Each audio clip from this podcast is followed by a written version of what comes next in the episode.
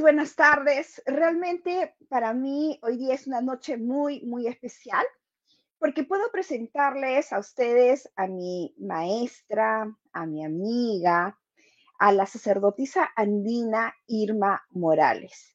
Realmente nosotros nos conocemos hace muchos años y, y, de hecho sí es mi maestra porque ella me ingresó en este camino maravilloso que es de la cosmovisión andina. Yo ya les he contado que realmente cuando yo me acerqué donde ella y le dije, Irma, quiero comenzar a estudiar aromaterapia andina, ella me dijo, perfecto, pero tienes que comenzar a estudiar primero la cosmovisión andina porque no puedes cocinar si no tienes los insumos.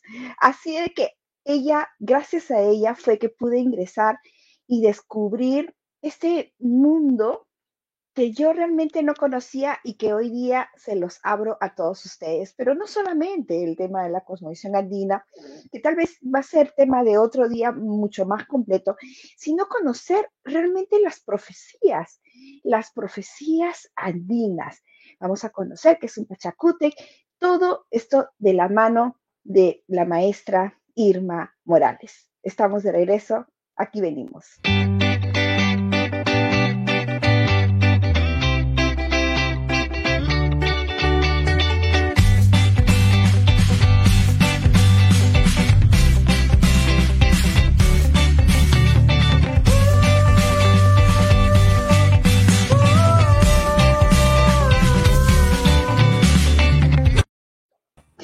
Aquí estoy junto con Irma Morales, nuestra mami Irma Morales, maestra Irma Morales.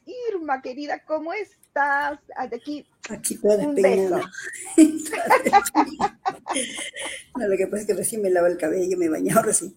Bueno. Ay, mira, mucho gusto, bienvenida. es un gusto enorme nuevamente estar contigo y sobre todo acá en tu canal, ¿no? Que ya han pasado muchas celebridades por este canal. Y para mí es un mira. mira, aquí como, gracias por el honor, más bien. Irmita, eh, yo antes de empezar, para que nos cuentes un poquito, que es el tema principal de las profecías andinas, eh, me gustaría conversar un, un, poco sobre ti, un poco sobre tu linaje. Eh, tú vienes de una familia de ya de sacerdotes andinos, de sanadores andinos. ¿Puedes contarnos un poco de tu papi y de por dónde viene la rama? Bueno, eh, efectivamente, mi, mi, padre, a mi padre en primer lugar le cayó el rayo, ¿no? Cuando tenía, bueno, en dos oportunidades, cuando tenía siete años se refiere y cuando tenía trece años, ¿no? Eh, lo que él más recuerda es cuando tenía trece años parece que cuando tenía siete años este, le cayó el rayo y parece que estuvo con otras personas más. No, no se acercaron, bueno, todo lo que correspondía. Y a los 13 años sí, él recuerda muy bien, perfectamente, que le salió sangre de los oídos, de la nariz, y lo llevaron, este, los sacerdotes le hicieron comer una ensalada de flores con alfeñiz, que dice eso lo que él dice, ¿no? Y también recuerda que ahí le contaron que también a su bisabuela le había caído el rayo también. Entonces sería mi tatarabuela, o a su abuela, creo, ya, la verdad es que ya no recuerdo bien, pero algo así, que también le había caído el rayo a su familia. Entonces nosotros venimos de la familia, mi abuelo, su apellido primero era Quispe, y tuvo que cambiarse a Morales por una persecución a raíz de los gamonales que le habían quitado su terreno y él había osado este, defenderse y ir a, los, a las autoridades. Entonces lo buscaban a Sabino Quispe y él se cambió eh, de apellido, a, cambió su apellido materno hacia adelante y el apellido paterno hacia atrás. ¿no? Entonces, en vez de ser Quispe Morales, pasó a ser Morales Quispe y ese apellido nos ha legado ahora legalmente, aunque en realidad mi verdadero apellido debería ser Quispe o Quispe. ¿no? Eh, Irmita, ¿por qué es tan importante la historia del rayo. ¿Qué tan importante es el rayo dentro de la cosmovisión andina? Bueno, el rayo es eh, la representación de la, el que anuncia la prosperidad, la abundancia, es el símbolo de la velocidad, del fuego, de la electricidad. ¿No? Entonces, inclusive dicen que el rayo es como rayo, o sea, eh, el espermatozoide del ser humano tiene o eh, tiene este, la movilidad, la motilidad de un rayo, o sea, en el sentido de que es tan rápido, ¿no? Y que eh, fecunda. Y el rayo también viene a fecundar la tierra, anuncia la, las lluvias, que es el, alimento de la, de la madre tierra, ¿no? El alimento para que haya la productividad, la abundancia, los productos, ¿no? Y aparte de eso, el rayo también es el símbolo de la luz, porque él tiene varias etapas, ¿no? El rayo, el relámpago, el relámpago, el trueno y el rayo. Entonces, son tres etapas que tiene el mismo rayo, que simbolizan también el relámpago, la luz, el destello, eh, como especie del Big Bang, ¿no?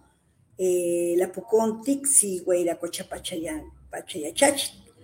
y eh, la velocidad, el trueno, el sonido y el, rayo en sí que viene a engendrar y a producir la energía a la Tierra. Ahora, tú comentas del rayo, pero junto con el rayo, el trueno, hay muchos elementos que nosotros siempre vamos a encontrar que están dentro de la cosmovisión andina, la estrella, el sol, la luna. Claro, las, este, son, para nosotros son padres, padres cósmicos. En el mundo andino no existe la palabra Dios, o sea, no hay traducción a Dios. Los españoles cuando llegaron y vieron eh, estas deidades, dijéramos así, seres divinos, ellos lo asimilaron a las culturas europeas, orientales, que decían que, que tenían dioses. Entonces ellos hicieron una una analogía, un paralelismo con nuestra identidad, con nuestra espiritualidad, ¿no? Y ellos decían que nosotros teníamos este, dioses. En realidad no, no, no, no existe como tal, ¿no? Son seres mitológicos, son seres que existieron, dicen que vinieron de otros planetas, son seres que existieron, que tuvieron su existencia en determinado momento y dieron paso a esta humanidad. Una de las preguntas que normalmente se hace, nos hacemos es el tema de los apus. ¿Qué vendría a ser un apu? El apu es un ser protector, es un ser que mora, o sea, en los cerros, o sea, en los cerros es su morada, es su casa, o sea, como, como es parte de su, como su cuerpo, su, su casa, ¿no? Su morada. En realidad son seres espirituales que muchos, hay varias historias de los sapos, dicen que vienen de otras galaxias, de otro planeta, y que se quedaron acá durante esta época de la nueva humanidad que somos nosotros, y que ellos se han quedado como nuestros protectores. Otros inclinan a hacer una analogía con los seres espirituales que en Europa le llaman ángeles y arcángeles, ¿no? Entonces, en realidad los sapos para nosotros son los protectores, son seres espirituales protectores que cuidan el ganado y cuidan este, a los seres humanos. Cuando se les invoca a ellos, se les hace rituales a ellos, ellos en realidad nos dan su, su, protección. Eso es inclusive para lograr un juicio también, para ganar juicios, ellos son los eh, especialistas en esto, ¿no? hay que saber hacer los rituales también, ¿no? Y hay que, dicen que ellos saben leer nuestro corazón, nuestro, nuestro interior. Ahora, cada ciudad, eh, normalmente aquí en el país, tiene su propio APU. Claro, sus protectores son entes que regentan, que, que protegen a esas comunidades, ¿no? Cada, y, dicho sea de paso, cada comunidad saltoandinas tienen sus, sus este, cerros y esas son las moradas de los sapos. Inclusive dicen que ellos hacen curaciones también, hacen sanaciones, vienen y hay personas que los han visto, ¿no? En realidad yo nunca he visto un apo, ni tampoco he hablado, solamente me he soñado algunas veces, algunas veces, que me hablaba un cerro en mi sueño. Ah, y ahora tengo una, anécdota con el apo Razuilca. Fuimos a hacer una, una ofrenda a Ayacucho a la Porra Suhuilca, justo nos llevaron a este, en una casa había estaban construyendo, querían hacer un sótano y no, podía, no, no resultaba porque dice que habían seres debajo de la tierra y que no les permitía, que se rompían las cosas y bueno, etc. Entonces pidieron este, hacer una ofrenda para eso y decían, decían que había una tapada y que eso no, no le permitía. Entonces fuimos a hacer una ofrenda al Apu y con, con, las personas. Y había un señor que, había, que era un Paco, pero que ya, dijéramos, nunca se retira uno, un Paco, pero él ya no quería ejercer este tipo, parece, ya estaba ya bastante avanzadito de edad, pero él había dicho que, que tenía que hacerse, o sea, él daba las indicaciones, ¿no? Y fui yo con un hermano, inclusive mexicano, y hicimos el ritual. Después de haber realizado el ritual, encontramos la boca del, del Apo ahí, en una hendidura donde se le deja las ofrendas, y después, regresándome ya de este, este lugar, ya en la carretera y me escucho que, dice, Irma, yo volteo, sí me llamo, y todos estaban durmiendo, menos el chofer que estaba manejando, todos estábamos agotados, habíamos subido hasta arriba, le habíamos bajado, era como a las seis de la tarde más o menos, y volteo para otro lado y digo, qué raro, gracias, pero el nombre, mi nombre sí lo escuché bien clarito, y el gracias, sí más bien era como, ah, un poquito así como un largo, como un sonido así, poco que se perdía. Yo me quedé así asombrada, ¿no? dije, ¿es el Apu Yo me quedé así, ¿no? Tengo esa duda ahora. ¿Será mi imaginación que yo? Ahora, hablemos un poco sobre la leyenda de Manco Cápac y Mama Hoyo. ¿Cómo nosotros podemos interpretar esta leyenda? Bueno, la leyenda de Malco Cápac es Malco Cápac, sino que le pusieron Manco Cápac a los españoles, lo, lo llamaban Manco Cápac como para peyorativamente manco que le falta algo, ¿no? Es Malco Cápac. Esa parte no la sabía. Ya, ok, ya. Malco es el que dirige, el que, ¿no? El guía y el sabio. Y Cápac es el que nace, el que renace, el que vuelve, el brillante, el que vuelve a, a comenzar nuevamente. Es como un renacimiento. O sea, eh, Mike es el, el que guía a una nueva cultura, a un nuevo renacimiento, a una nueva época en ese entonces, ¿no? Que venía a traer la unidad, la unidad de los cuatro suyos, o sea, ellos, él viene a hacer una confederación de las cuatro naciones o las cuatro regiones del Sol. O sea, el Sol tiene cuatro, de las cuatro direcciones, lo que hoy le llamamos cuatro direcciones. Entonces, Malku es un gran guía que es un que renace, que hace renacer de las culturas, de las culturas pre-incas a una nueva confederación de, las culturas, pueblos originarios o naciones. Ahora, tiene algo que... Y justo hablando de profecías, él viene a traer justamente una especie de, profecía cuando él entra, no recordemos que hay otras, este, hay otra leyenda que es de los hermanos Ayar. claro a, redundar esto, o sea, porque mm, demoraríamos mucho. Pero en resumiendo así, bien chiquitito, eh, son cuatro hermanos que significan cuatro pueblos, o sea, cuatro líderes de cuatro, cuatro pueblos que vienen con sus esposas.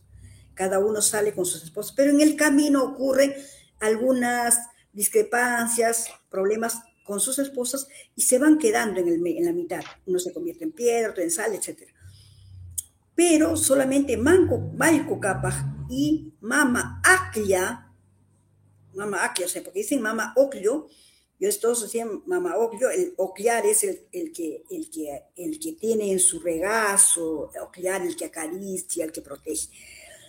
Pero Aclia es la escogida.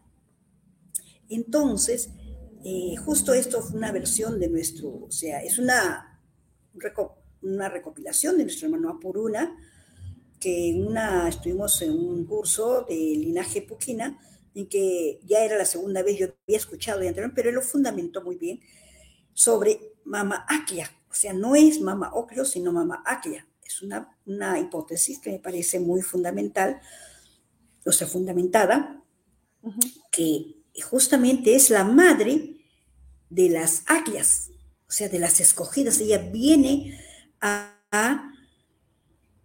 a, enseñar a ellas. O sea, ahora, después el mito también está un poco tergiversado, la leyenda está tergiversada porque nos dicen que este, nos dicen Manco Capas y Mamá Oglio, ¿no? Cuando es Malco Capas y Mamá Aglia, es una hipótesis, ¿no? Que tiene mucho asidero, este, viene a enseñar a sembrar, a cosechar y, Mamá Oglio a cocinar a las mujeres. ¿Acaso no sabían antes? Por supuesto que sabían. Si teníamos este, grandes eh, lugares destinados a la agricultura y habían ellos modificado la papa, habían hecho una siembra de, muchos alimentos y tubérculos andinos, ¿no? Entonces, ellos, por supuesto que sabían, lo que vino es a la remodelación política y cultural.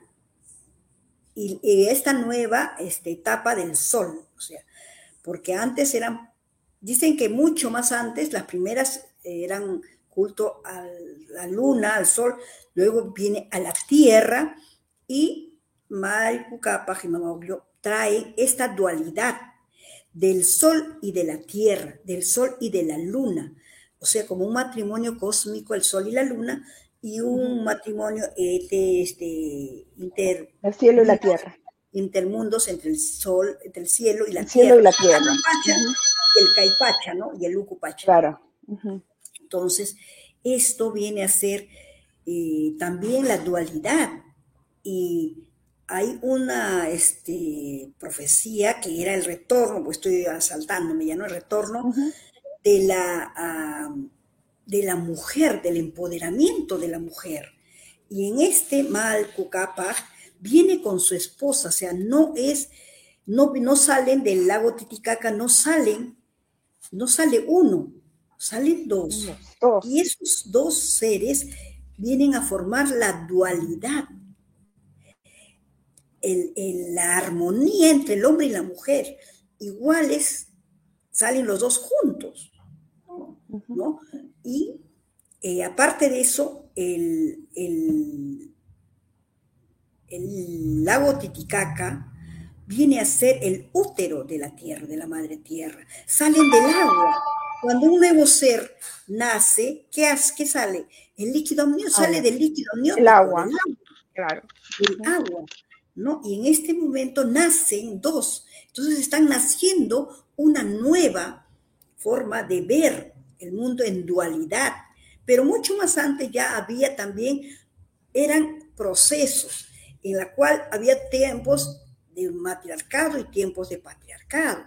Entonces, a, a Manco Capas, Capas y Mamagia o Mamá Obvio, vienen ellos a, darnos una nueva luz, ¿no? A recuperar la dualidad que en todo hay, en los seres, en los animales hay hembra y macho, en, los, en las plantas, en los árboles hay un árbol hembra, árbol macho.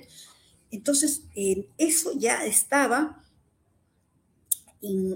era inmanente, era, era propio de nuestras culturas ancestrales, sino que viene a dar, a poner en la palestra, dijéramos, a que se anotarse eso nuevamente, ¿no?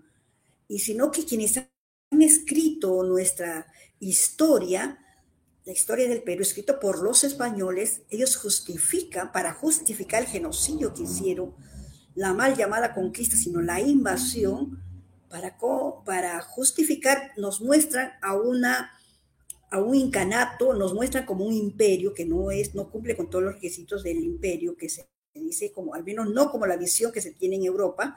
El único requisito que cumple es que es expansionista, ¿no? Que va logrando, va, va conquistando espacio y va conquistando lugares, espacios, territorio. Pero después no cumple los, los siguientes este, requisitos autoritarios, no. Había, además había una diarquía una diarquía en la cual gobernaban los dos, la parte política, el Inca, y el Inca también era espiritual, sea, el Inca significa, Inja significa el mejor, estaba preparado para todo. Entonces, y había el Huillac o el Wilca la cabeza sagrada. Huillac viene a ser el mensajero, el que habla, la cabeza que habla, que, da mensajes. Otros dicen que es Wilca que la cabeza sagrada. Cualquiera de las dos formas viene a ser el que avisa, el que conoce, el que se conecta con la parte espiritual, pero que habla a través de la palabra, a través del raciocinio, que no solamente es corazón, sino también es raciocinio. O sea, el Munay, el Rimay, el Yankai y el Yachay. Yachay. Yachay. Pensamiento. Sí. Es interesante este tema que acabas de tocar, el Inca, porque hay personas que o sea, cuando nosotros hablamos en la Conmovisión Andina, todos que deseamos germinar, ¿no? Nuestro incamujo, nuestro yo interior, para ser un inca. O sea, el, inca vendría a ser como para otras culturas, pues Jesús o un Buda, ¿no? O sea, es el ejemplo que nosotros Un líder, un líder, ¿no? Un líder, claro, pero inca es todo una cultura, es una élite, un grupo humano, ¿ya? El Zapan Inca era el gobernante, pero el Inca era, el, era un estatus, dijéramos, ¿no? Que sí era de sangre, pero también era de, había el, el, eh, poder ser, pertenecer a la clase Inca por, eh, por, por logros, ¿no? Por logros, había, no solamente era de sangre, sino también era por mérito, por mérito. Y hay varias, hay, varias tradiciones orales que mucha gente del pueblo logró ser inca. Ahora, ya ingresando propiamente a las profecías andinas, cuéntame, cuéntanos un poquito. Hay ciclos, tú, tú me estabas comentando de que existían ciclos y que cada uno de estos ciclos se le denomina un pachacute. ¿Podrías contarnos un poco? Bueno, en realidad, este, una de las profecías justamente es el de los Pachacuti, o Pachacutis, dicen, pero en lugar de decir Pachacutis, debería ser Pachacuti Cuna. Cuna es el plural. Pero hablando en castellano, bueno, ya Pachacuti, que viene a ser, significa en quechua el cambio del tiempo o una era en el mundo andino, una era que consta de 500 años. O sea, cada ciclo una época, ah, exacto, un ciclo de 500 años, más o menos, ¿no? Y el mundo andino se ha venido desarrollando en realidad acompañado de profecías también, ¿no? A veces, muchas veces no nos damos cuenta, ¿no? Que han descrito nuestro pasado, en nuestro pasado, que han descrito o han anunciado en nuestro pasado acontecimientos que están ocurriendo en el presente y acontecimientos que van a venir en el futuro. Profecías que han sido elaboradas por seres por personas que tenían un elevado estado de conciencia, personas que estaban dedicadas a, la, dijéramos, a la investigación, al estudio, al ver, al percibir los fenómenos de la naturaleza, del cosmos y también del comportamiento humano. Personas que tenían una conexión espiritual, energética, como el de ver, el de percibir, también estos procesos sociales, ¿no? Eh, comunitarios de diferentes pueblos y culturas, ¿no? Y estos han venido cumpliendo un rol, se han venido desarrollando indicadores que guiaban e inspiraban a las autoridades a, comportarse de una determinada manera o a a mm, pronosticar, pero sin decir, o sea, a, diferencia de Nostradamus, que decía yo, guapo, sino que ellos contaban o decían, o inclusive personas como Tupac Katari, como Tupac Amaru, que, que, hicieron algunas profecías que muchas veces no se han dado cuenta que es una profecía, ¿no? Entonces, y que se han estado cumpliendo durante estos tiempos. Y una de las profecías que me decía era del Pachacuti, del décimo Pachacuti. En realidad, el, Sí. mira, antes de, comenzar con, y de aquí me voy a tomar en, el décimo Pachacútec, ¿sabes qué? Tal vez voy a ser un poquito abogado del diablo, porque la gente diría, oye, entonces, ¿cómo pudieron invadirnos los españoles? una buena, la pregunta del millón. Justamente una de estas era justamente esta profecía, que cada 500 años cambia energéticamente el mundo. O sea, para nosotros, 500 años es de luz, 500 años es de sombra o de oscuridad. Justo en el noveno Pachacuti, que es a partir de 1942, en la llegada de los españoles más o menos, es que entramos al...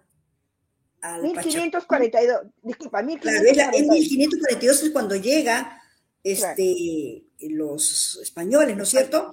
Claro. Eh, Cristóbal Colón, ¿no? A América.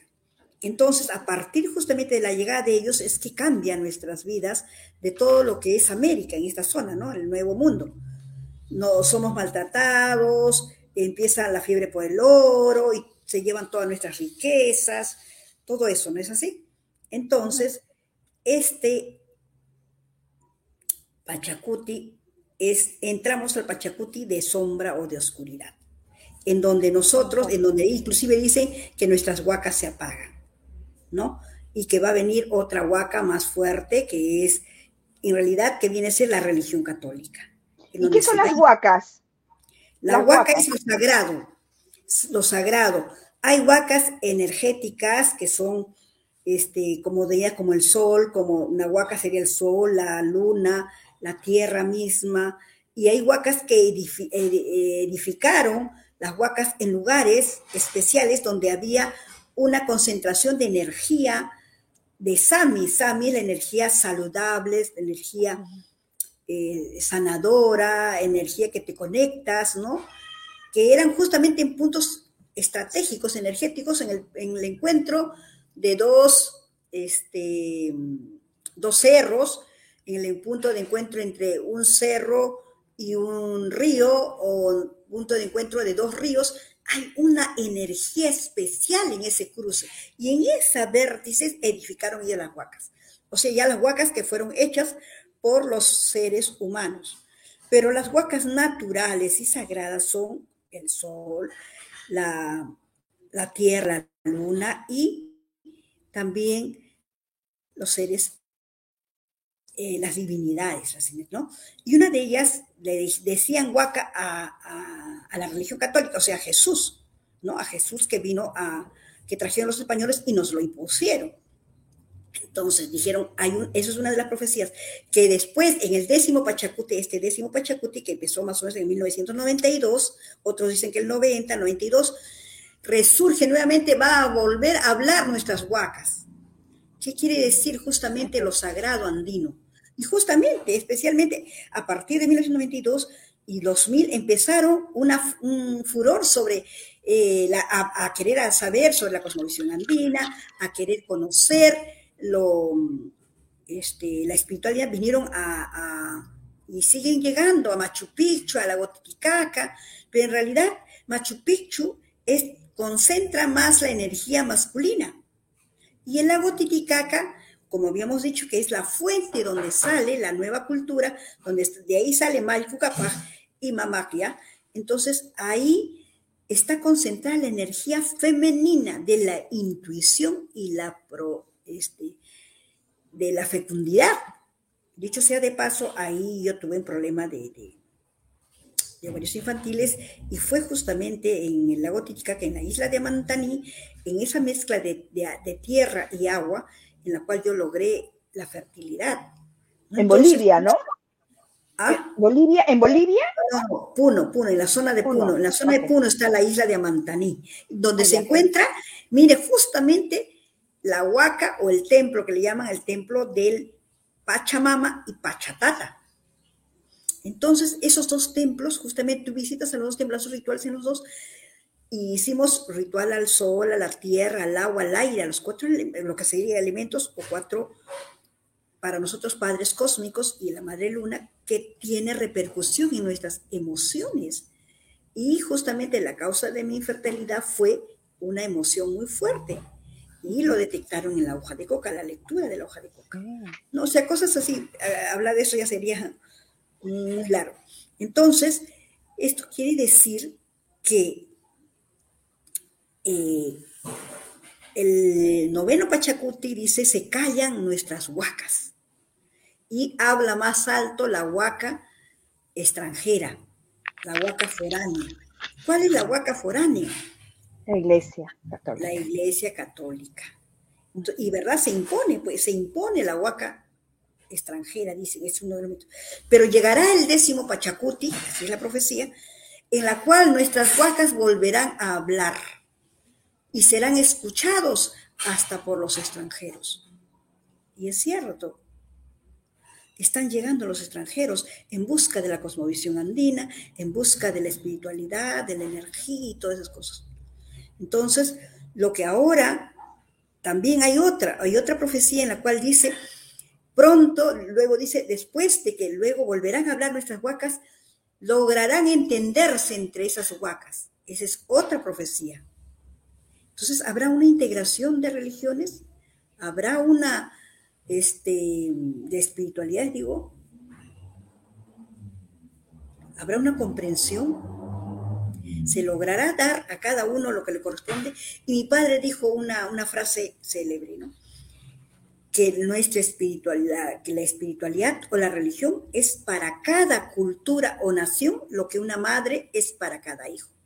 O sea que no debemos de pelearnos entre que cada uno le ha llegado porque así, así está vibrando y que cada uno eh, somos herederos de esta espiritualidad ancestral andina porque hemos nacido acá. Y tenemos nuestros padres, nuestros abuelos, nuestros tatarabuelos que han tenido, hay personas que están resonando por otra espiritualidad, por otra, por algo será, tendrán en sus ancestros también esa eh, esa memoria genética, ¿no? Entonces hay una, un respeto por cada una de las espiritualidades, tanto de, yo no tengo por qué decir que, que, la espiritualidad andina es mejor o es la única, no le puedo decir eso a un budista, no le puedo decir a, a un hindú, ¿no? A un católico, o sea, a uno que viene de, desde sus ancestros con esta espiritualidad. Lo que nosotros decimos es que nos respete nuestra espiritualidad a los andinos, los que nosotros deseamos mantener nuestra espiritualidad y convivir en armonía con todas las espiritualidades, ¿no? Que se cumple esa profecía de la hermandad, de la, eh, del hermanamiento de todas las espiritualidades. Yo, eh, cuando he participado de alguna ofrenda que tú has hecho, me gusta mucho porque tú pones junto al palo santo la mirra, como diciendo lo mismo, ¿no? ¿Sabes qué? Estamos uniendo de una otra manera, es una manera de unirlos. Bueno, eh, en realidad a veces nosotros utilizamos elementos que nos han venido ya, eh, se han venido integrando, ¿no? Pero en realidad trato de yo poner lo menos posible elementos, ¿no? Eh, por ejemplo, no, nunca has visto en, en la ceremonia andina que he hecho, he puesto la hostia, ni la cruz, ¿no? Ni uno de esos elementos, ¿no? Eh, lo que pasa es que a veces no conseguimos copal o a veces no había la huiracoa, entonces le poníamos otros elementos que son los saumerios, ¿no? Y, si hay, eso se llama plantas andinizadas, o sea, elementos andinizados que ya se han andinizado, como el limón, como la ruda, como no, elementos que se han andinizado. Lo mismo ocurre la mirra y el incienso, ¿no? Pero en realidad para las ofrendas ancestrales nuestras estaba la huiracoa, que ahora que fui a Bolivia, hay huiracoa hembra y huiracoa macho. Ah, mira. Sí, y después hay este también la, el copal tenemos también, ¿no? Y el copal blanco y el copal oscuro, ¿no? Entonces dicen que el blanco es macho y el oscuro es hembra.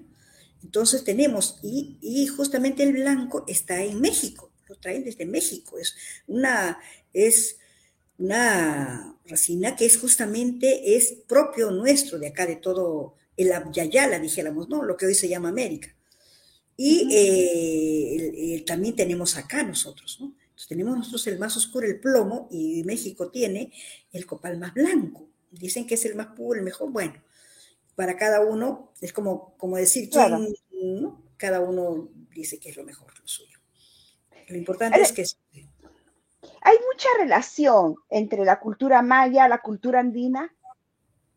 Sí, algunas cosas se asemejan. Cuando fui a, a, México, ellos también tienen sus cerros, sus apus, ellos también tienen sus huacas, tienen sus centros arqueológicos, ¿no? que hoy le llamamos centros arqueológicos, no debemos llamarle ruinas, ¿no? porque en primer lugar, todo lo que nosotros hablamos repercute en nosotros mismos. Y si decimos ruinas, estamos diciendo algo que está mal, que está roto, que está, que está en ruinas. Y se va metiendo en, nuestra, nuestra cabeza. Entonces, llamémoslo huacas, bueno, como muchos le llaman templos o centros arqueológicos. Otros le dicen santuarios, tienen varios nombres, ¿no? Pero no hay que llamarles ruinas.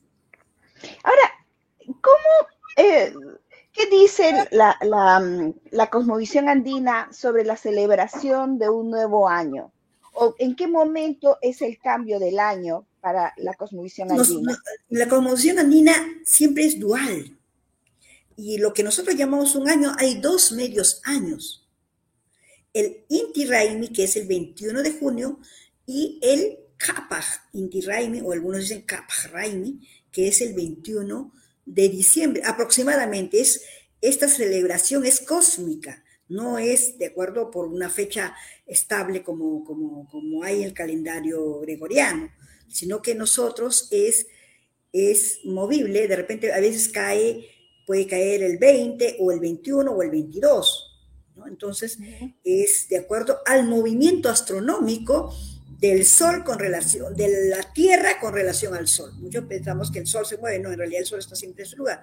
La Tierra es la que gira alrededor del Sol y el, el nuevo año andino, Aymara, en la zona Collasuyo, es el 21 de diciembre.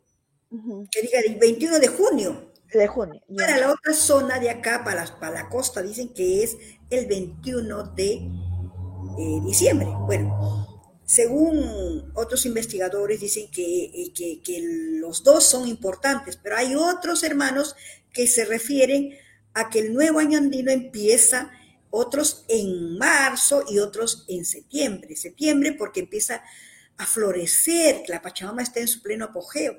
Otros dicen que empieza, que ha terminado un nuevo año cuando ha terminado la cosecha, justamente el 21 de marzo, en que la Pachamama empieza a brotar ya sus productos, o sea, ya pare nuevamente sus productos, las papas ya los puedes recoger, sea, a partir de ahí empieza otro nuevo ciclo cuando termina la cosecha, se termina en esa época más o menos aproximadamente, y coincide con el 21 de, con el otoño, con lo que es equinoccio de otoño, y en primavera, el 21 de septiembre, equinoccio de primavera.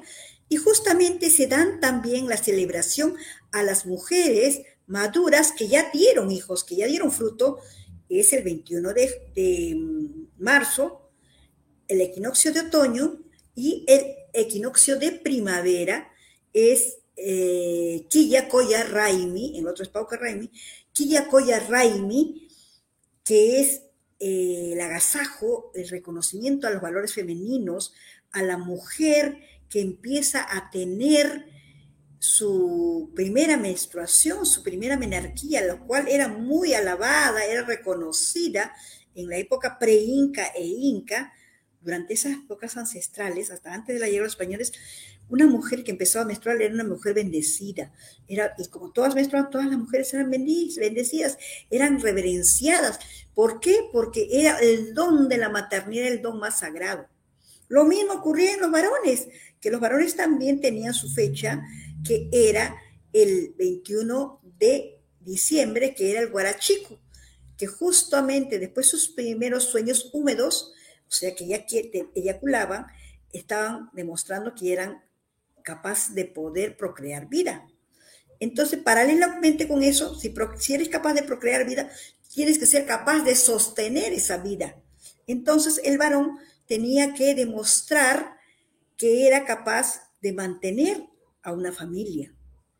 Por lo tanto, en esa época era, por decir, que supiera cazar, arar, sembrar, arar la tierra, sembrar la tierra, rupturar todas las etapas de, la siembra, y de la cosecha recogido y todo, saber nadar, saber pescar, saber correr, todo, eran también este, eh, demostración de sus destrezas y habilidades físicas y habilidades también intelectuales, como inclusive tejer, los varones tejían, en la isla de, de los suros tejen los varones, en puro tejen los varones también, tanto varones como mujeres. Entonces, demostrar, armar una, un, esos aparatos que son para, para, para el tejido de cintura, Armar. Ah, que se ponen acá, sí. Exacto, ellos son, eran los que los armaban, los, los hacían, hacer un esto, o sea, preparar todo, ¿no?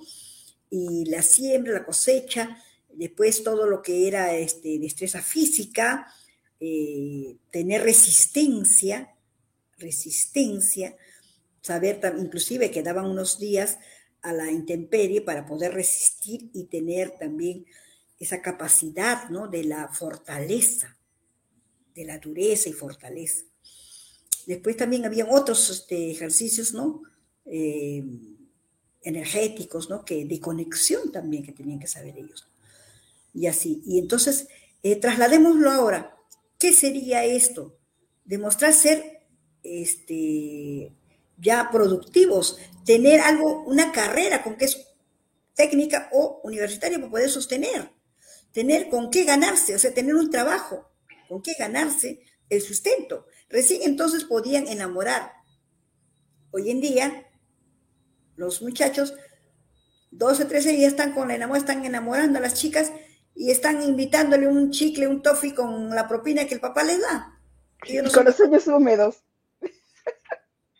Entonces, y las mujeres también, ¿ah? también eran preparadas y también tenían que demostrar, sabían, tenían que saber pelar una papa sin romper, toda una papa y era una papa guairo, por decir, y mucho más todavía difícil. Y muchas otras cosas más, saber cocinar, saber hacer todas esas cosas, antes de poder tener una pareja. Ser productivos antes de poder y meter la pata, ¿no? Como, como ahora sí. Irmita, entonces, ¿ya existía una astrología? Por supuesto, existía la astronomía, la astrología existía. Ellos, eh, nuestros antepasados, nuestros ancestros, fueron uno de los mejores astrónomos. Ellos conocían todas las el movimiento de los astros, por eso que conocían estos movimientos, el equinoccio, el solsticio, cuando había los equinoccios, cuando había los solsticios, las pléyades, cuando hacían unos huecos en las piedras, que eh, para que ahí, este, en determinado momento, las Pléyades encajaran su luz ahí. La luna, habían unos espejos astronómicos, espejos de luz en las lagunas, eh, y conocían el movimiento exacto en el momento en que iba a haber fertilidad, incluso en las mujeres con relación a la luna y a la menstruación. Era un hecho cósmico. Dime, ¿y, le daban también algún significado a la luna nueva, a la luna llena, a la luna creciente? Conocían eh, la influencia de la luna en los seres humanos, en la siembra, en la cosecha, en la agricultura.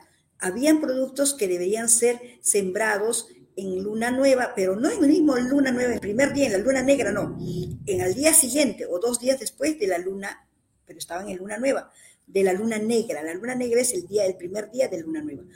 Y hay otros productos que eran, si eran este, raíces, si eran hojas, si eran este, este, frutos, los que iban a ser aprovechados, tenían su fecha para, de acuerdo a la luna, para ser eh, sembradas y también cosechadas. Lo mismo también la influencia de la luna en los seres humanos. ¿Para qué querías tú determinadas cosas? conseguir determinadas cosas. En luna menguante, por ejemplo, nunca se debe empezar cosas que quieres eh, este, que progresen, que se agranden, que crezcan.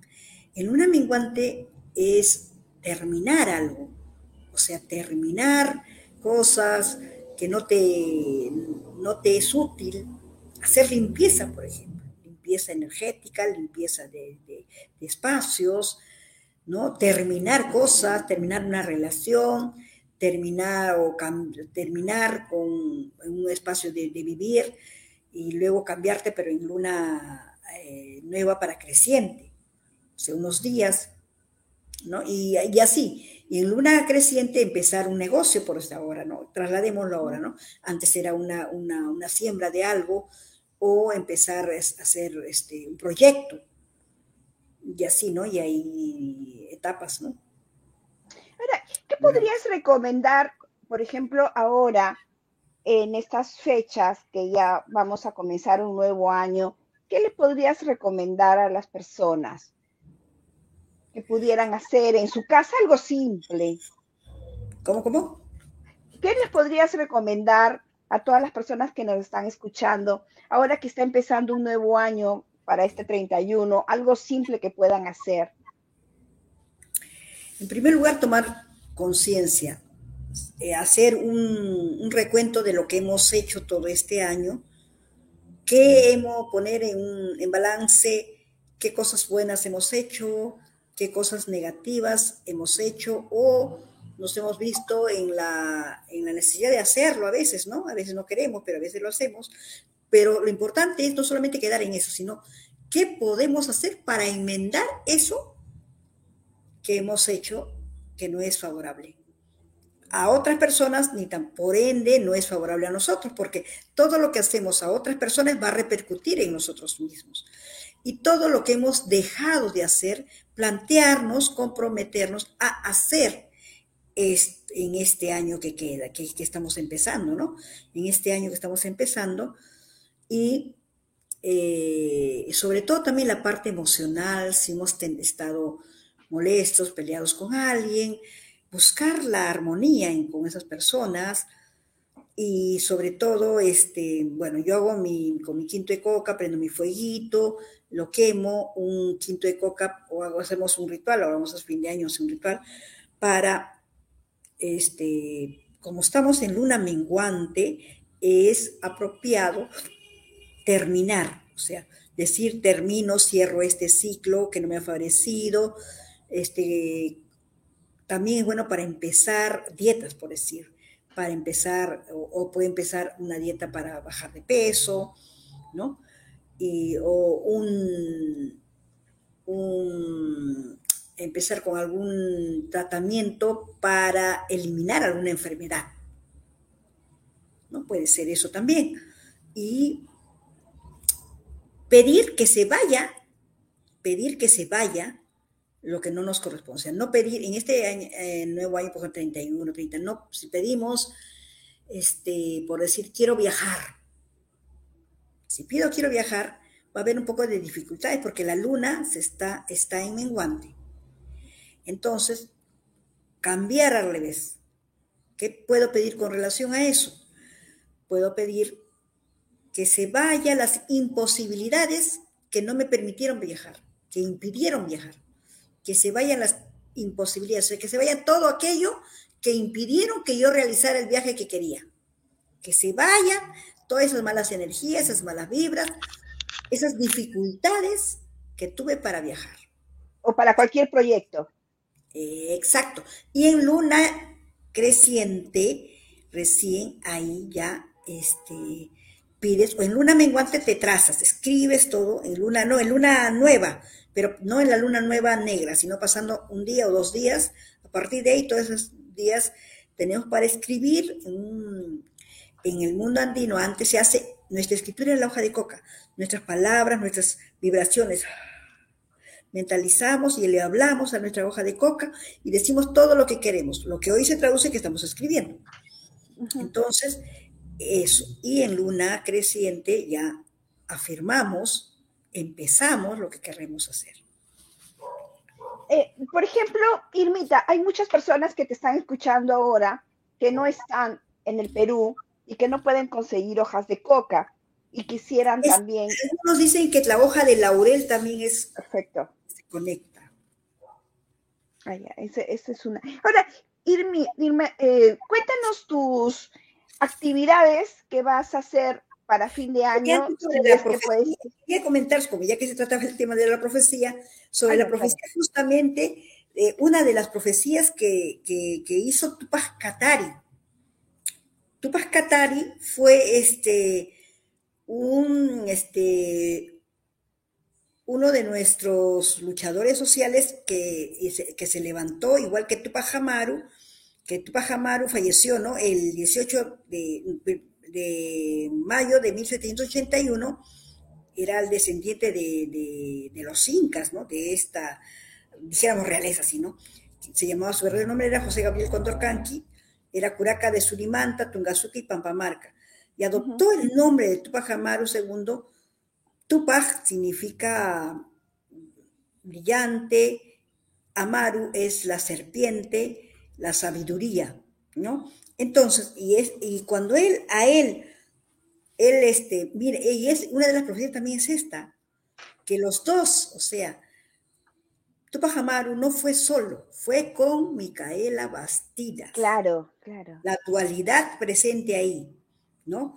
Que empezaron a protestar, se rebelaron contra los maltratos que recibían nuestros hermanos, sus hermanos, los, él decía los indios, ¿no? Por parte de los corregidores de los españoles. Y después del intento, después que fue apresado, intentaron descuartizarlo y no pudieron. Entonces fue sentenciado a la pena del descuartizamiento. Y cuando fue descuartizado, sus miembros fueron enterrados en diferentes partes del, eh, del de, dijéramos, del Tahuantinsuyo, ¿no?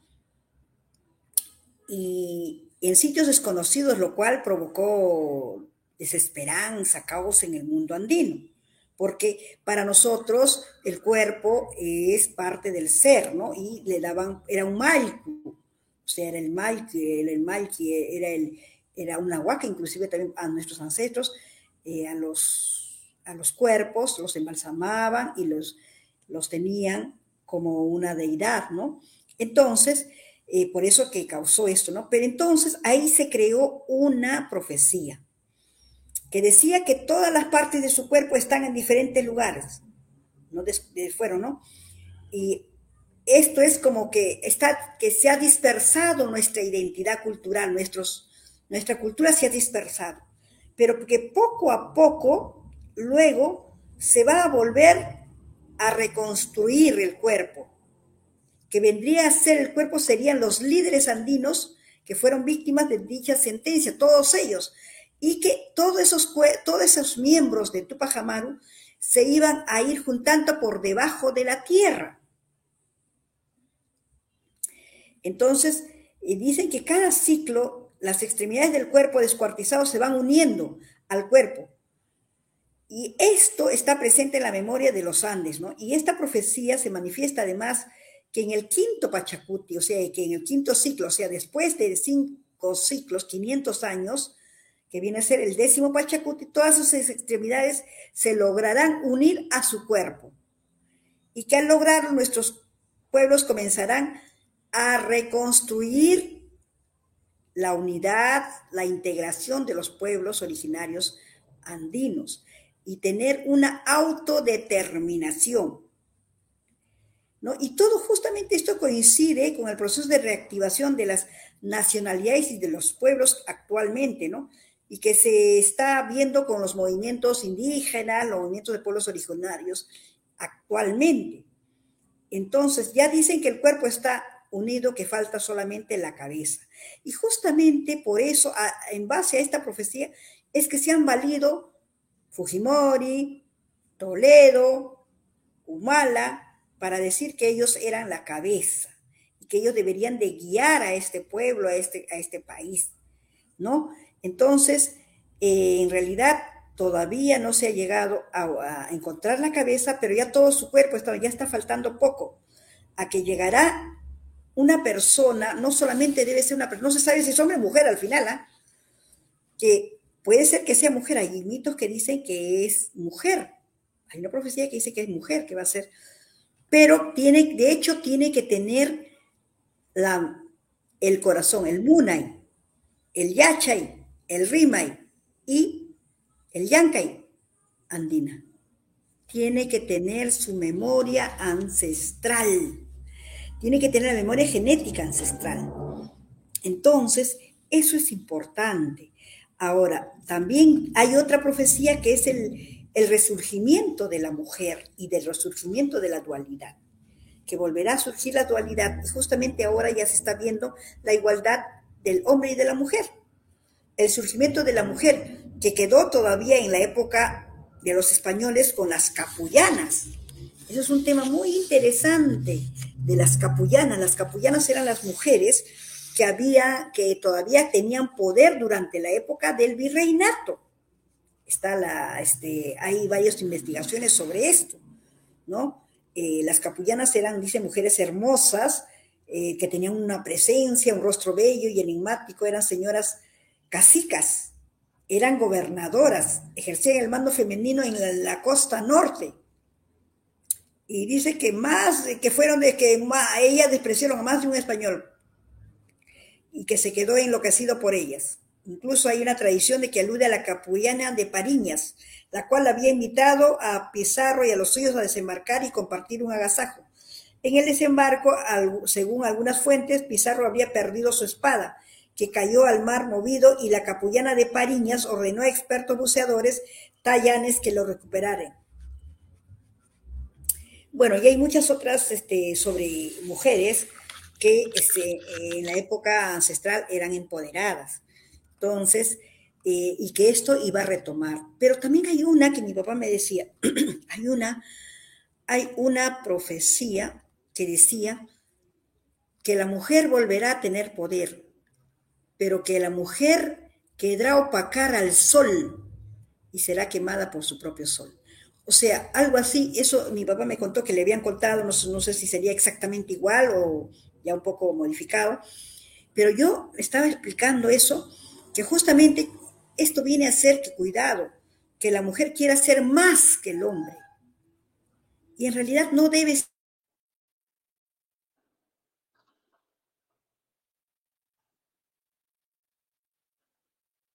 A ver, vamos a esperar un ratito. Seguro que ahorita regresa la conexión. Ya regresó. Ahí está, regresa. Entonces, lo que nosotros buscamos es una equidad de género. La cultura andina siempre apostó por la dualidad, por el yanantin, que viene a ser la dualidad. Yana es servicio, yana es servir. Tin viene de tingui, del encuentro, o sea, nos encontramos hombre y mujer para servirnos mutuamente. Ni uno más, ni uno menos. A la par. Y esto nos dejó, yo, este, Joan, este, Juan, bueno, traducción, Pachacuti Salcamayua, Juan Yanquis Pachacuti Salcamayua, en donde hizo en el, en el, él nos dejó un dibujo, un, este, eh, que encontró en lo que hoy es, este, ¿cómo se llama?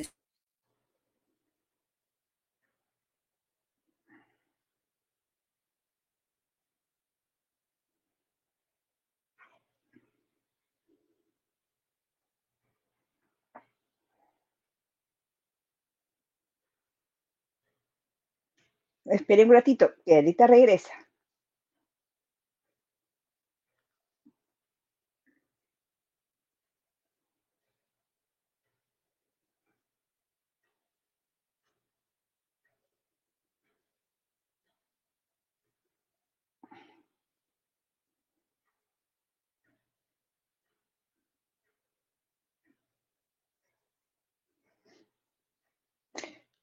A ver,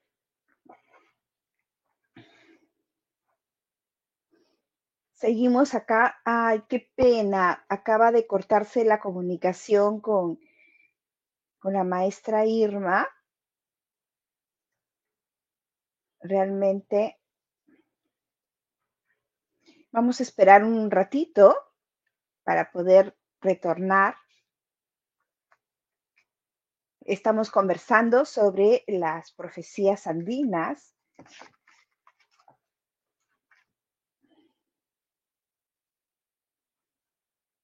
como ven, pues Irma, eh, a la vez que también es maestra, sacerdotisa, y ya eh, también eh, da cursos, da cursos de cosmovisión andina para las personas que estén interesadas. Y, y seguro que ahora nos va a comentar todas las actividades que tiene para fin de año por si alguien quiere participar o si alguien quiere matricularse con, a estudiar con ella.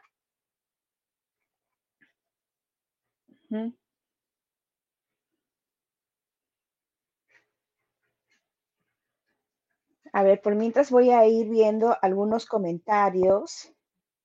Mire, aquí está eh, Víctor Reina, está haciendo unos comentarios, porque mientras vamos esperando que regrese, a ver si pueden hacer algunos comentarios. Dice, buenas tardes, dice Víctor. Los apus pueden ser ceros, lugares, personas, ángeles o extraterrestres. Tiene varias acepciones. Mire, ya regresó nuestra querida Irma. Se fue el internet, sí, ¿qué, ¿qué pasó? Sí, así está, el, hay mucho tráfico a esta hora. Bueno, Irmita, retomamos entonces la idea de las profecías andinas. Bueno, sí, justamente estaba comentando sobre Joan Santa Cruz Pachacuti Salcamaigua, que él nos ha dejado justamente el, eh, unas imágenes sobre el altar de Coricancha. En el altar de, o sea, en la Huaca Coricancha, que está en el Cusco, estaba forrada en oro. Entonces él escribió en los pergaminos, tradujo lo que había visto. Y ahí está el sol, la luna, la tierra, toda la forma generalmente como se invoca casi a un, en un ritual. Entonces, pero ahí está abajo el hombre y la mujer, o sea, dice este, el Inca y la Coya, o sea, eh, hay Warmi y Kari, o sea, los dos hombres están juntos. Están juntos, no está uno adelante y otro atrás. Ligeramente, el hombre está ligeramente hacia atrás, ligeramente hacia atrás, creo que por pulso, un milímetro hacia atrás, y la mujer está ligeramente hacia adelante.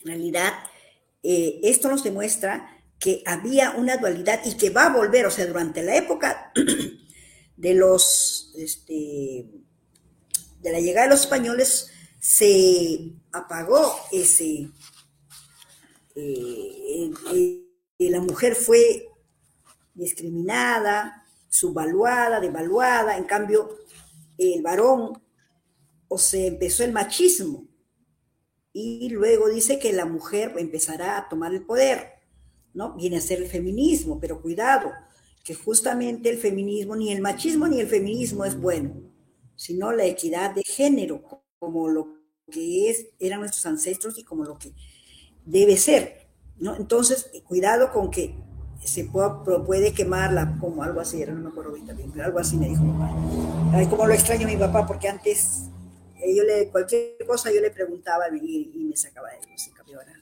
recordar más. Después, ah, con, relación a la profecía de, de Tupac Katari, que es el que se reveló en Bolivia, en la zona del Collasuyo. Él cuando lo, cuando lo mataron dijo, volveré y seré millones.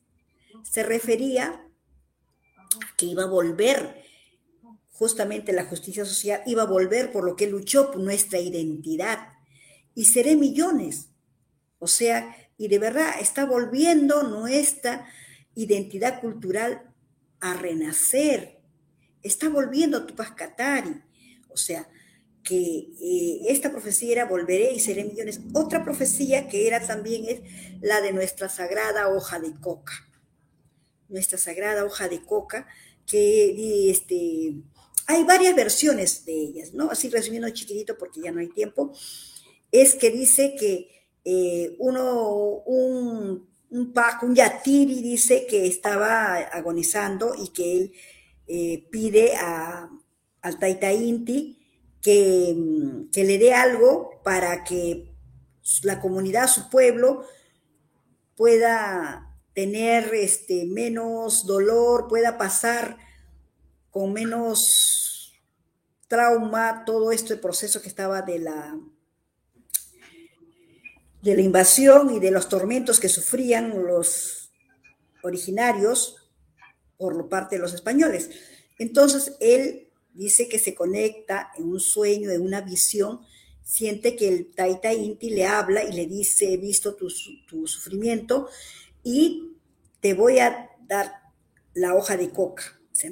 En realidad, la hoja de coca no es que en ese momento haya aparecido la hoja de coca, sino la profecía es que se cultive la hoja de coca que antes era solamente lo, lo cogían y era para la ritualidad y para el acuyiku. El acuyiku es para que haya integración social, como un cohesionador social.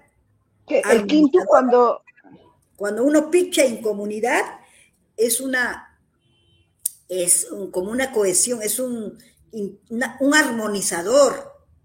Entonces ahí le dice, el sol dice en una visión, en un sueño, le dice que pichen esas hojas de coca y siembren, siembren esas hojas de coca y cuando ya estén un poco secas, dice que, o sea, porque se le pasa por el sol, se le pisa, tiene su proceso, y, y dice que les quitará el hambre, les quitará, el, este, les dará más energía, les dará alegría, podrán pasar eso.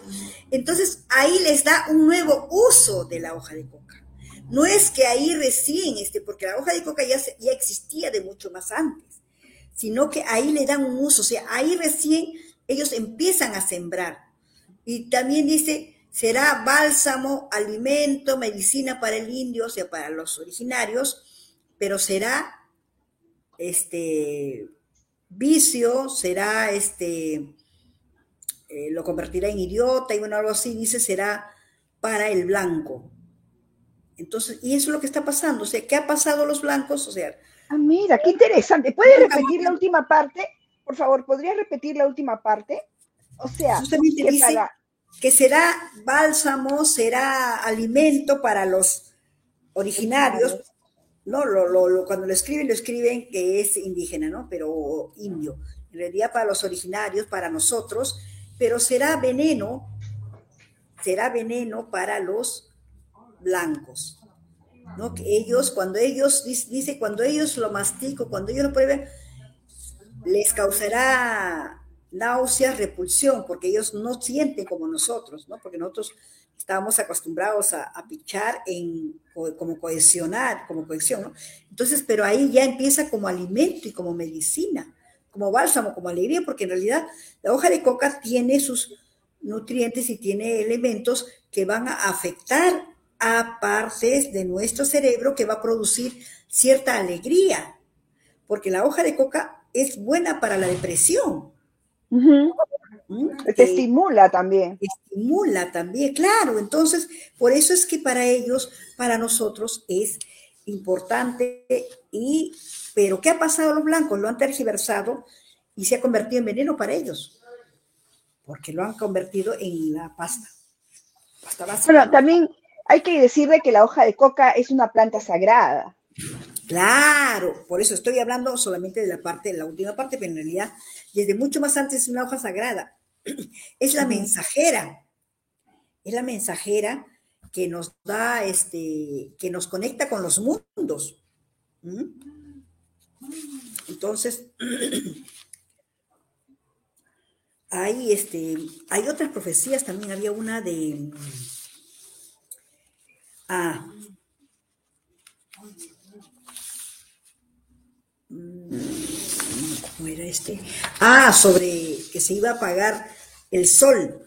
Eso fue, había una cultura ancestral eh, que se llamaba Panchacanchay, que era una, una comunidad que, que, se conocía como los Panchacanchay, que en quechua quiere decir luz universal. Los panchacanche eran famosos en las tierras de los Andes porque aprendieron a utilizar los espejos. Esto fue durante la época de la llegada de los españoles, cuando ellos trajeron y nos trajeron espejos y dijeron que podíamos, este, que, le, cambiábamos por el oro y la plata.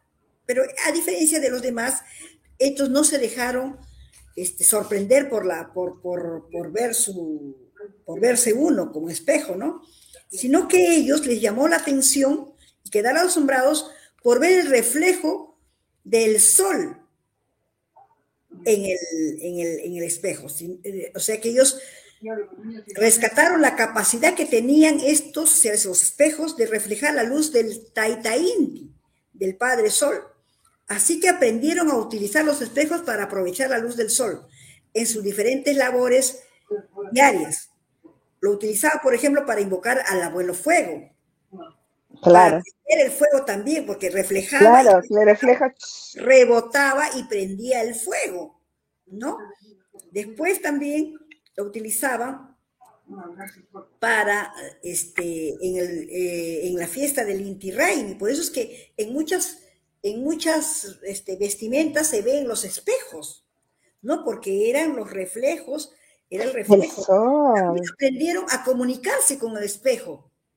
De, de un cerro a otro cerro, se comunicaban, aprendieron a ver un movimiento, dos, tres, eran códigos. Claro, pero tú bailas. ¿no? Entonces, según la profecía, según la profecía del último Inca Atahualpa, en la gran fiesta del Inti Raimi, la luz del sol se apagaría, dice, para siempre, dejando todo en tinieblas. Será el comienzo del gran fin, dice. Los Panchacanche temían que llegara ese día, al igual que los otros pueblos. Fue por esto que decidieron empezar a pensar en una forma de poder atrapar la luz del sol para siempre en sus espejos. Fueron muchos años invertidos en diseñar diferentes arreglos en sus espejos para lograr capturar la luz proveniente del sol. ¿no? Entonces dice, justamente 200 años después de la muerte de Gran Atahualpa, el fin se manifestó su profecía. Ese día los Pancha Cancha harían una muestra de sus habilidades con el manejo de la luz. Se habían reunido en lo más alto de la cordillera andina para recibir los primeros rayos del sol. Todos los pueblos andinos estaban reunidos allí ese día. Se escuchaba decir que los Pancha Canchay habían construido una trampa solar para algunos era solo rumores sin importancia, para otros pueblos representaba una gran amenaza porque pensaban que si los Pancha Cancha lograban a secuestrar el sol, harían más poderoso, serían más poderosos de lo que eran y podrían esclavizar a los demás pueblos. Se escuchó entonces el canto del primer pájaro y con él los primeros rayos del sol. Aparecieron en el horizonte, dando apertura a la gran fiesta. Los chamanes, los bajos, eh, eh, estaban en, la gran fiesta y empezaron a levantar las ofrendas, a compartir bebidas, como, comidas, tejidos, animales y plantas sagradas.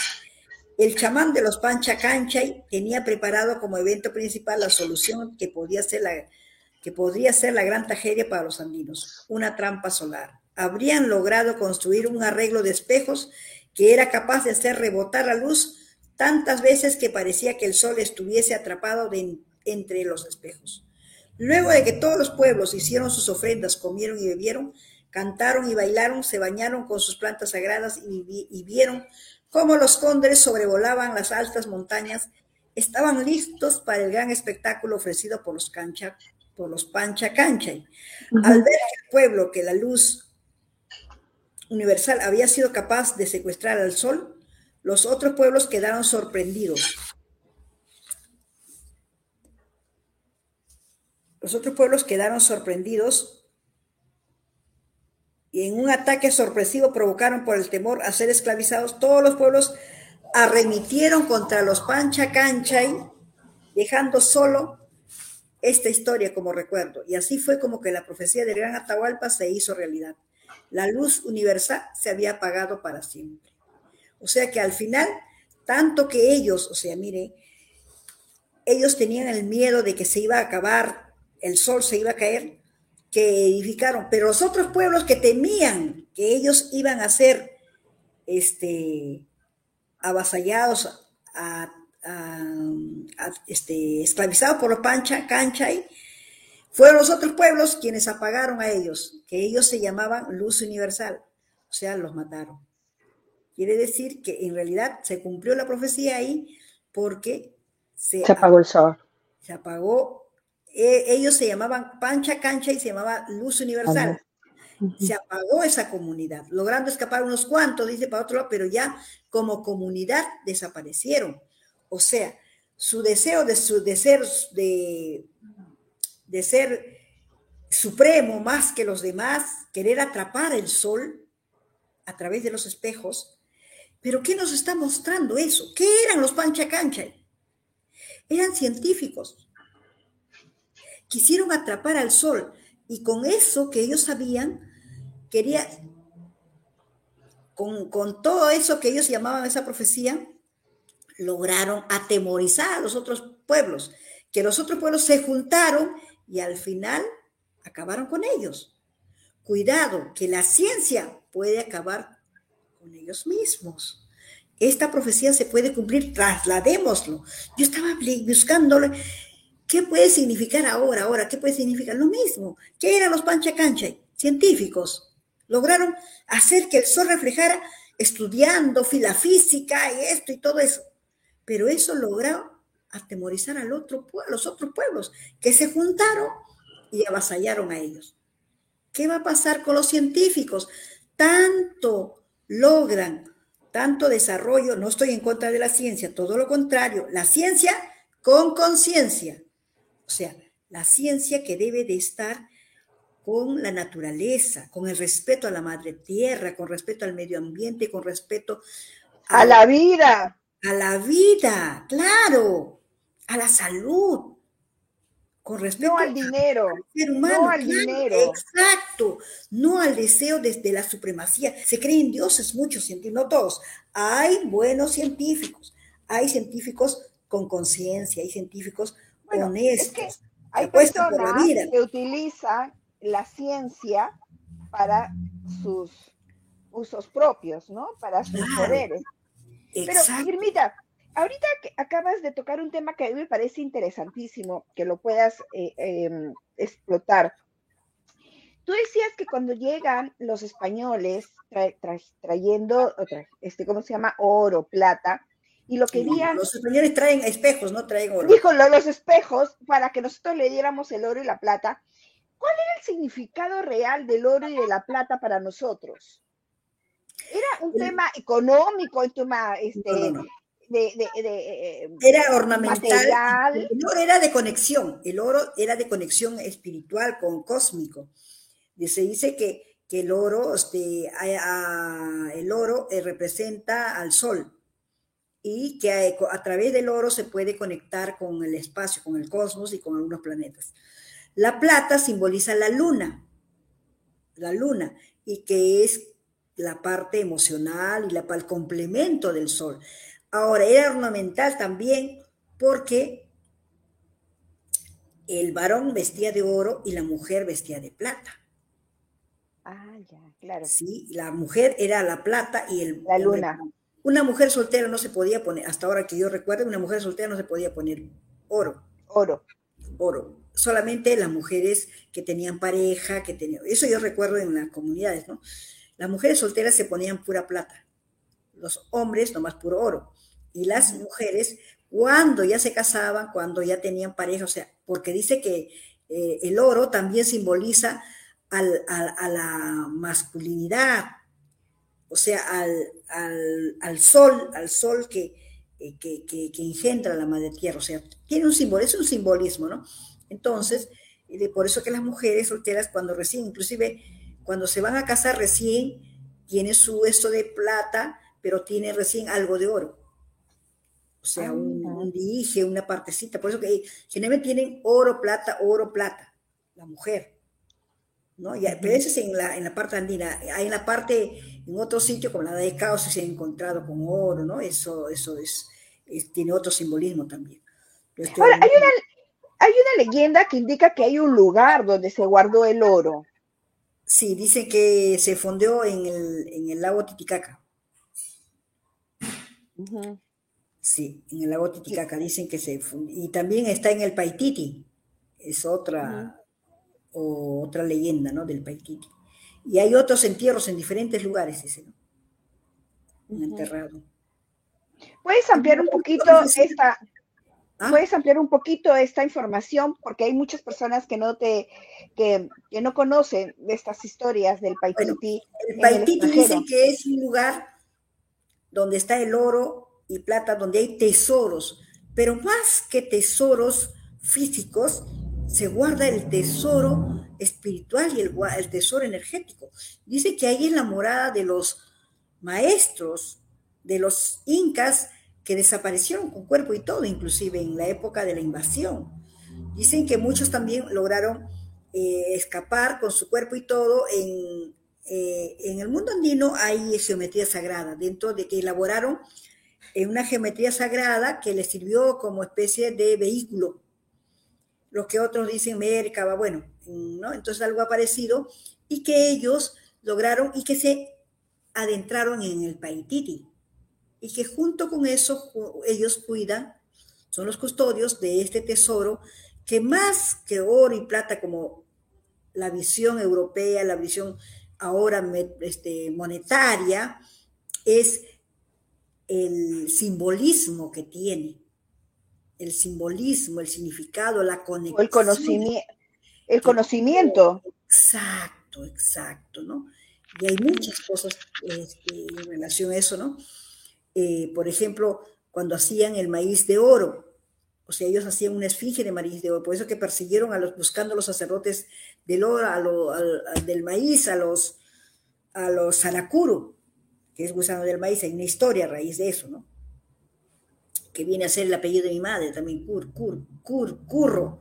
Mi abuelo decía que ella no era Curro, Curro, ah, los Curros, sus primos, no son Curros, son Curu, ni siquiera son Curros, son Saracuru. Y ahí me contaron la historia de los Saracuru, que eran los maestros, los guardianes, los sacerdotes del maíz, y que ellos hacían todo lo que era el maíz, cuidaban el maíz, cuidaban, y el maíz era el maíz de oro, el maíz amarillo, pero el maíz dorado. Y ellos hicieron, y cuando los españoles encontraron esfinges, o sea, una especie de representación del maíz amarillo, el maíz dorado, y lo representaban el oro, era una, como cualquier elemento, como, como la arcilla para hacerlo, igual no, hicieron maíz dorado. Y pensaban que nosotros adorábamos al maíz, a la mamazara.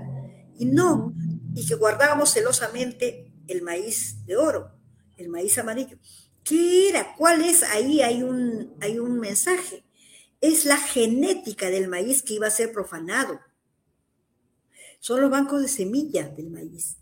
Ese es el maíz de oro, ese es el maíz dorado. Porque decían, había esa profecía, que el maíz será profanado, el maíz de oro, el maíz dorado será profanado. ¿Y qué han hecho? Hoy en día se ha profanado el maíz. ¿Quiénes lo han profanado? Los transgénicos. Ahí está la profecía del maíz, que iba a ser profanado. Por eso que ellos guardaron. Le hacían como una especie de reverencia. Era a eso, a la genética del maíz, a lo que significa la mamazara. La mamazara es el símbolo de la abundancia, porque de un granito sale toda una planta y una planta tiene varias mazorcas y cada mazorca ciento de granos. Entonces es el prototipo, el símbolo de la abundancia. Energéticamente tiene, cuando nosotros ofrendamos maíz, tiene. Ahí el maíz blanco y el maíz amarillo. El maíz amarillo simboliza la luz. El maíz blanco simboliza la abundancia, pero la abundancia con amor, con paz, con armonía la productividad. Y ahí, por eso se me viene, por eso se me viene la presencia del maíz en, los equecos, ¿no? Claro. Pues e, exacto, hablando de quecos, iba, voy a dar una clase de quecos en los primeros días de enero para justamente pidan sus, sus deseos y tiene su forma el queco, ¿ah? Tiene su yo quiero! tiene su forma. ¿Cuándo va a ser? Ponerle, qué poner primero, qué pones después y qué pones. Yo estoy apuntada para el curso de qué cosa. ¿Para qué fecha en, la, luna nueva vamos, en, vamos. Ok, coordinamos. Bueno, Irmita, ya es hora de que nos cuentes qué, actividades se vienen para estas. Tenemos que hacer una segunda parte. No, nos sí, porque nos falta la profecía del cóndor y el águila, el encuentro del cóndor y el águila. Ah, no, no. Ah, no te vas. Cuéntame del cóndor y del águila. La profecía del cóndor y el águila dice que eh, el cóndor y el águila, o sea, resumido así chiquitito, volaban no, juntos. No, a la larga, a la larga. yo me quedo.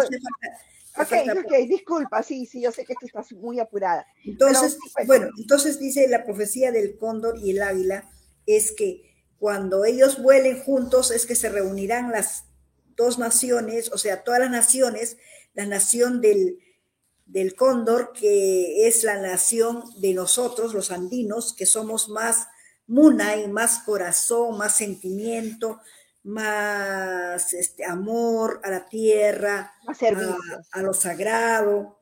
En cambio, el norte es más mental, ¿no? Es más eh, racional, que viene a ser Estados Unidos, Europa. Bueno, más o menos te voy a contar, ¿no? Dice que eh, en el noveno Pachacuti, o sea, en el noveno Pachacuti, que es eh, justamente ese, Pachacuti tiene el nombre por, por Pachacute, el noveno Inca, bueno, dice, ¿no? Entonces el soberano o el Inja, el Zapan Inca, que dijéramos, ¿no? El que transformador, por eso lleva el nombre de este transformador, ¿no? De, porque él fue el que logró la mayor cantidad de expansión. Claro.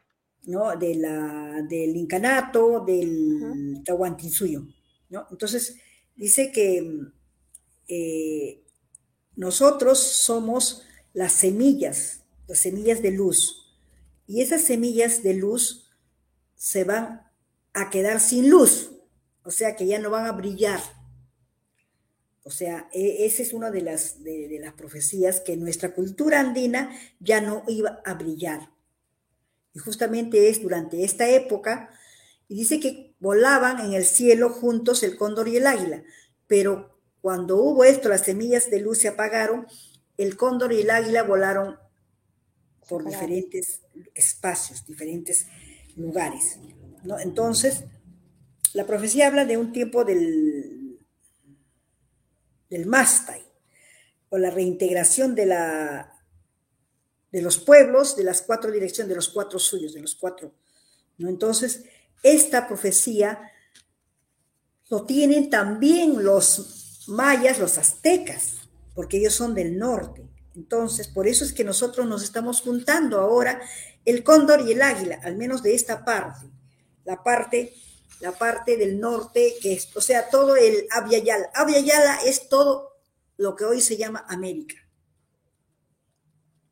Entonces nosotros dice que vamos a retomar, vamos a, retomar esa luz en nuestra semilla. ¿Qué es la semilla? Nuestro interior. Nuestro interior va a volver a brillar cuando sacamos a la luz nuestra verdadera identidad, sin intereses personales, sino los intereses de comunidad, los intereses que a todos nos favorezcan. ¿Y a través de qué? Del rimay, del rimay que es de la palabra, del yachay, que es el recordar, el pensar, del, del yachay, rimay, eh, munay, munay. y del yankay. Pero ahora también dicen que los pueblos tienen una facultad cada pueblo. La gente europea dice que, que, tiene, que se personifica por poder, por su poder intelectual, porque son más intelectuales, el yachay. Y la gente de Norteamérica, por el poder físico, más desarrolló la voluntad, el empoderamiento eh, físico y el don de la labor de trabajar, que es el Yankay. Y los de América somos los del Munay, somos los que poseemos más, más amor, respeto a la madre tierra y todo eso. Ahí voy a Estoy en una conferencia, Pedro. Te llamo después. Entonces, eso es, eh, y dice que mucho más importante de estos tres, de la mente, el cuerpo y el corazón, son, es la integración de los tres. O sea, los tres por separado no, no, hacen la integración. O sea que las, estas tres eh, se reúnan. Pero ahí falta, en este, en este, yo veo que en esta profecía falta el rimay. El rimay es la palabra.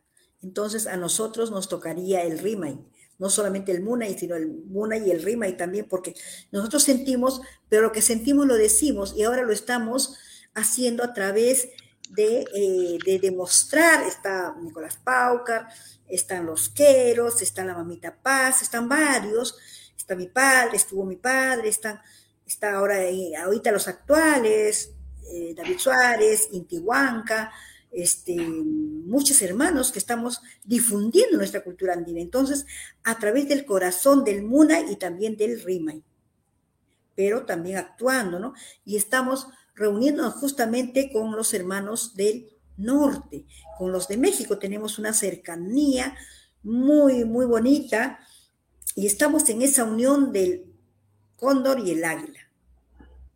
Entonces, estamos, eh, estamos cumpliendo esa profecía de que estamos volando en el mismo cielo ya. Entonces, el concepto andino de las relaciones tiene mucho que ver con nuestro, con nuestro mundo ancestral adaptado al mundo moderno.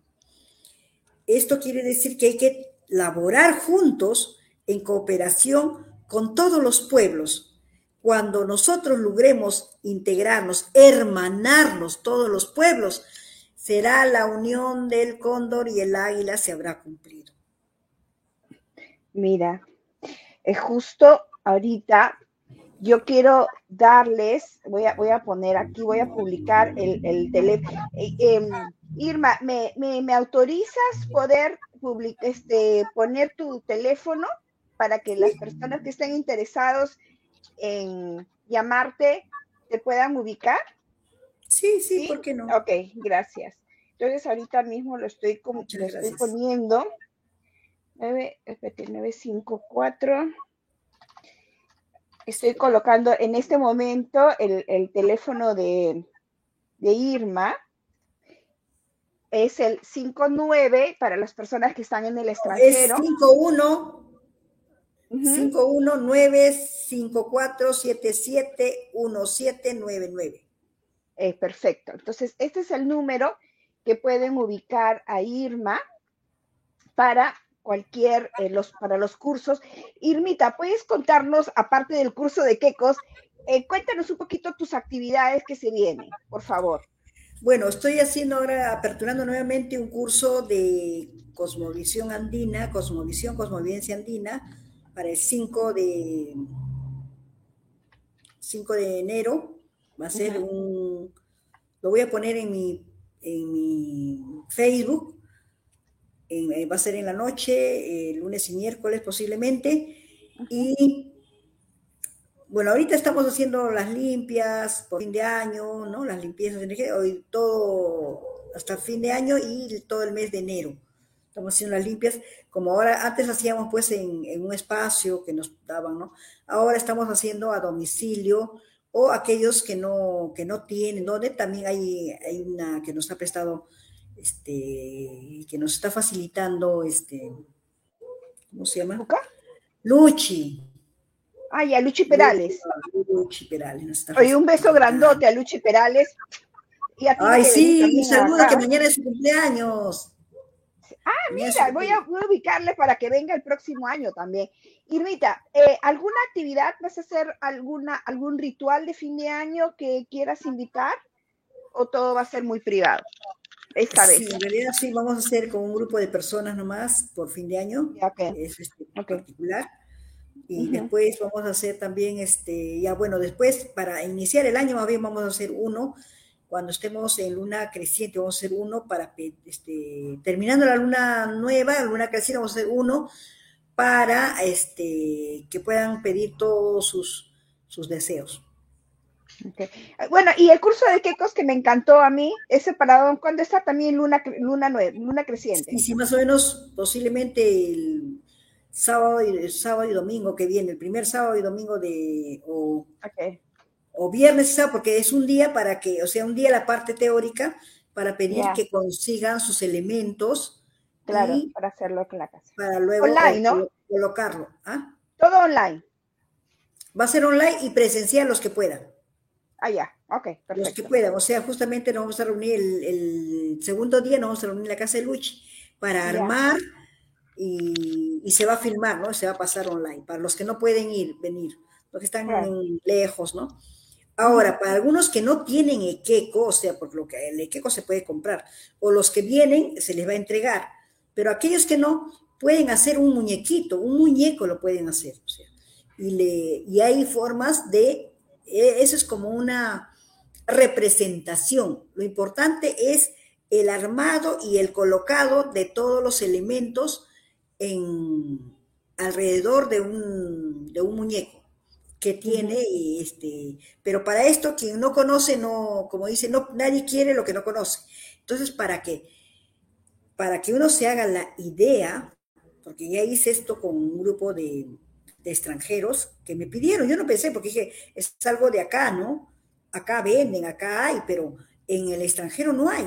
Entonces, me dijeron, ¿cómo? pero claro, es algo... de todas maneras, porque el hermano... Es, algo andino, es algo andino. Sí, que les llama Y dijeron, sí, dijeron, cuando vamos a Perú ahí vamos a comprarlo, pero quiero saber cómo es, cómo es, ¿no?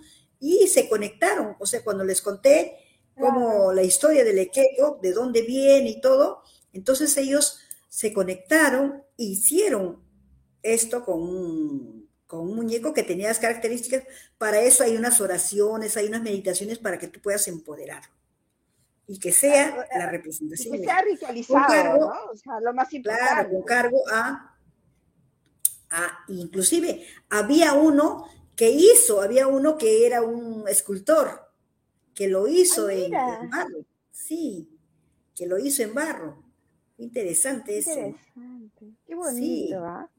Hay, tanto por aprender realmente, se, se, aperturan puertas para... Y hay varios, ¿ah? y hay varios que me han dicho que sí, que el equipo les ha, les ha hablado en sueños, y que sí, es conexión, es, es atraer, ¿no? La ley de la atracción. Ahí, aquí se cumple la ley de la atracción. Yo creo que aquí lo que hemos querido hacer ha sido abrir una puerta para que todos conozcan realmente un poco más de la cosmovisión andina y que mejor de la mano de la maestra Irma Morales del linaje Quispe y realmente que se queden con todas las dudas y que, tengan, que se queden con todas las dudas para que comiencen ya a investigar más sobre esta cosmovisión que realmente es de una conexión espiritual, energética. Yo creo que más que todo espiritual y con y que yo siempre me quedo con lo que a mí me enseñó Irma, que fue que eh, es estar bien en la comunidad, o sea, realmente el objetivo es la sanación, la curación, el equilibrio de la comunidad. Yo estoy bien, la comunidad va a estar bien. Y la primera comunidad es nuestra familia. La primera comunidad, la comunidad más pequeña, la, el núcleo de la comunidad es yo, la familia. Yo, tú, tu familia. uno mismo también, uno mismo también, porque uno mismo es una propia comunidad, porque todos tus órganos, tu mente, tu espíritu, todo es una comunidad. Si no estamos bien con nuestras emociones, nuestra mente, nuestros pensamientos, y nuestro cuerpo también. Entonces nos vamos, pues, eh, se manifiestan enfermedades. Si estamos bien, se va a manifestar la salud, la armonía y vamos a manifestar eso a los demás. Así es. Y mañana empiezo mi dieta. Irmita, ha sido realmente encantador, encantador. yo agradezco bastante, te agradezco bastante y agradezco a mi padre que me legó esta sabiduría y a muchos otros maestros también que han estado en mi camino y, a mi comunidad, a la comunidad espiritual andino-masónica. Les invito a que visiten la página de SEANA, Comunidad Espiritual Andino-Masónica, y mi Facebook, Irma Morales, donde está, estoy ahí con un cóndor. Pronto cambiaré la foto, pero bueno, estoy ahí con cóndor y la foto grande es justamente de un ritual en la Huaca Mateo Salado justamente mi comunidad está ahí. muchas gracias, te agradezco mucho esta oportunidad. Ya nos estamos viendo pronto, Irmita. bueno, un besote grandote.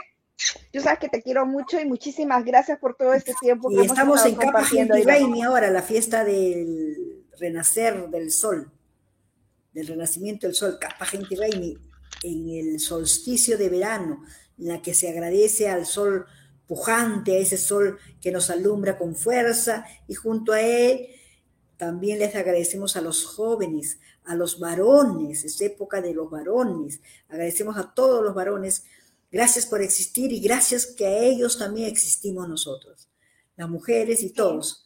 Existe la humanidad porque si no hubiera varones, no existiríamos, como también si no hubiera mujeres tampoco existiría la humanidad. Entonces, gracias. Pero ahora les corresponde a los varones y a esos varones que se sienten jóvenes, ¿ah? no solamente por edad, ¿ah? sino a la vitalidad, a esa alegría, esa juventud interna que se tiene. Dentro de cada uno. Que hay que tenerla siempre, Irmita. Sí, por supuesto que sí. Así es. Irmita, muchísimas gracias. Nos estamos viendo. Que los hombres son de Marte y las mujeres somos de Venus. Si nos preguntan a las damas qué tal te fue el día, ah, les contamos que nos fuimos de compra, con quién nos encontramos, hasta el último chisme de la cuadra.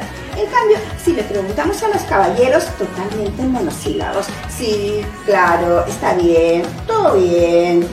Pero en ese monosílabos pueden estar guardando sus problemas, sus preocupaciones, estrés total. Y puede pasar que por ese estrés, por ese no conversar, podamos estarnos alejando de nuestra pareja. Así que yo les propongo junto con la aromaterapia cómo poder tomar ese contacto físico verbal y no verbal. Soy Pamela Ruiz y les doy la bienvenida a Vive la aromaterapia con Pamela Ruiz.